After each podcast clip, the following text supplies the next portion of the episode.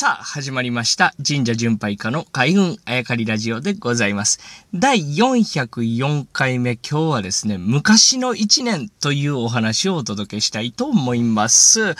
えー、最近ですね、ぼんやり考えてくださいなんていうキーワードぼんやりと、あとはまあ日本書紀古事記なんていうキーワードも出てきましたかね。えー、まあこのキーワードを使ってですね、えー、日本書紀古事記を読み解いていくのも一つ面白いんじゃないかという提案をさせていただいたんですけれど、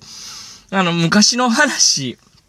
危機、えー、日本書紀古事記ですね。まあ、その頃書かれている物事で面白いことといえばですね、まあ、初代からですね、数代ぐらいまでの天皇の年齢なんですね。これが結構3桁いってる人がいるんですよ。でも、実在したんだと、これ神様の年齢を書いてるんじゃなくて、実在者人間、で、天皇だった人の年齢を書いているわけですよね。で、これをぼんやり捉えていいのかどうかっていう話になってくるんだと思うんです。でも、これがですね、な、なんて言ったらいいのかな。はっきり言って神様です。人間じゃありませんでしたって言うと、こんな細かく年齢書かなくていいんですね。で、逆に年齢細かく書くということは実在したってことを言いたいわけです。でも、実在したってことを言いたいのに、人間が生きる年齢を優に超えた年齢を書いてくると。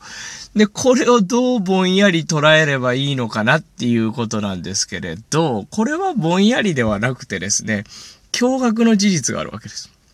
まあ、これ事実かどうかっていうのは、ちょっと、あやふやなところなんですけど、僕が聞いた話ですよ。神社巡拝をしている中で聞いた話で、とても面白いことがありました。これどういうことかというと、やっぱりその、僕もこの日本書紀古事記、まあ、両方に共通してるかといえばそうじゃないですけど、この歴代の天皇、えー、ことですね、最初代からですね、数代ぐらいの天皇の年齢というか、えっ、ー、と、まあ、崩御されるまでの年数ですね、えー、そこにかなり疑問を持っていたんですね。で、とある神社でとっても興味深いことを聞いたんですよ。それは何かっていうと、昔の1年っていうのは半年ぐらいで数えてたっていうことだったんですね。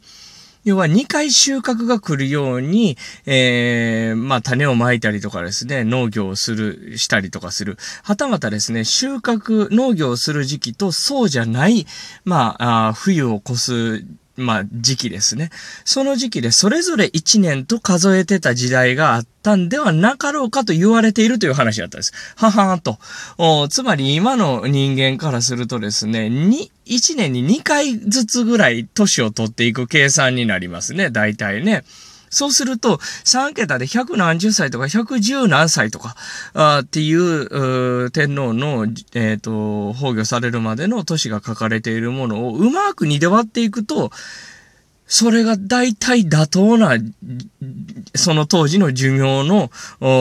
年数になるということなんですね。そうすると、実在したことを言いたいということがさらに輪をかけて確証が持てるようになりますよね。ということは、まあ、大体昔の人っていうのは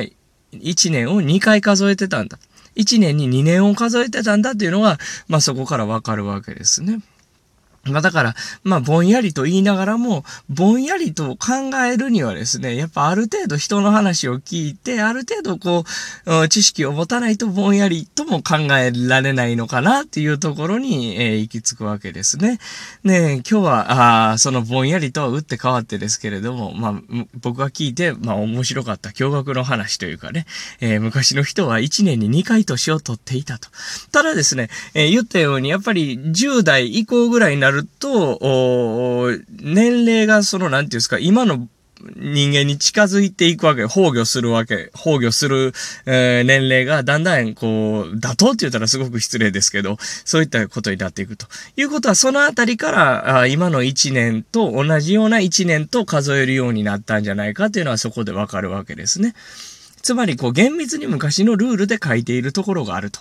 やっぱりそれを知らないと、今のルールでそこを読み解こうとしてしまうので、えー、間違った解釈になってしまう。そこに神様とかね、不思議な力とかっていう、バイアスというか、その圧力というか方向性が、えー、加わってくると、だんだんだんだん最初は一度、二度ずれた、あ Y の字の道がですね、100メートル、200メートル行くと、だいぶ離れてくるわけですね。そういった具合に、えー、スタート地点と違うところまで行ってしまうと。やっぱりぼんやりと考える発想も必要ですけど、知識も必要。この両方を兼ね備えてですね、神社巡りこれからも楽しみたいなというお話でした。